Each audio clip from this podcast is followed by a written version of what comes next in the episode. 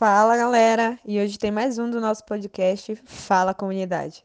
No episódio de hoje, vamos continuar a falar um pouco sobre intoxicação em crianças e adolescentes.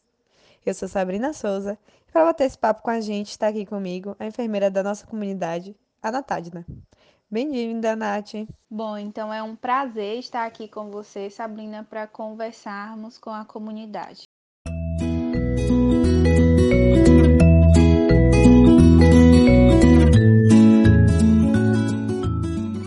No episódio de hoje, vamos dar algumas dicas importantes para proteger as nossas crianças e adolescentes. A primeira dela é manter os medicamentos em locais fechados e fora do alcance das crianças.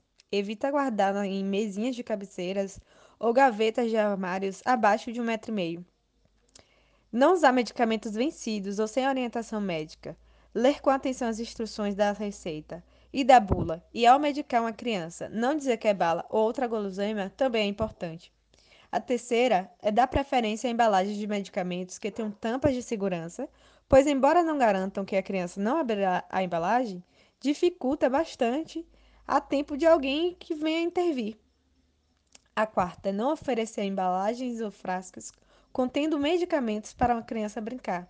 Afinal, remédio não é brinquedo, né? E a quinta é guardar e armazenar produtos de limpezas em armários fechados e longe do alcance das crianças. Isso, Sabrina. E para além do que você falou, nunca colocar remédios ou substâncias tóxicas em garrafas de refrigerante ou em embalagens de outros produtos. Sempre devemos deixá-los né, em suas embalagens originais e, de preferência, longe do local onde são guardados alimentos. Não comprar produtos de limpeza de origem clandestinas em embalagens PET ou reaproveitadas não utilizar venenos para ratos na forma de isca, pó ou granulado em locais onde as crianças e também né, os animais de estimação possam alcançá-los e comê-los.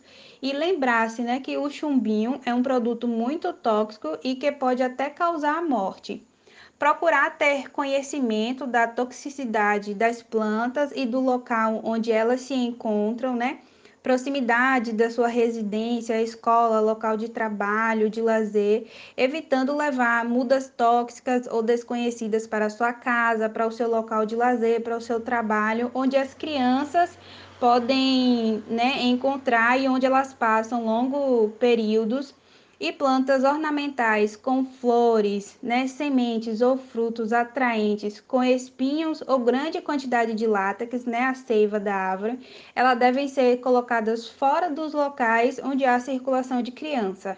Então, galera, acaba por aqui mais um episódio. Muito obrigada, Nath. E você que nos ouviu, até o próximo podcast. Cheiro! Esse podcast é uma produção das estudantes de enfermagem da UFRB Maquilane Barreto, Natália Campos, Paulo José Matos, Rosilé Argolo, Sabrina Souza e Yasmin Magalhães. Feito como avaliação do componente curricular, abordagem teórica de enfermagem na atenção à saúde da criança e do adolescente, ministrado pela professora Deise Vital e Lucas Martins.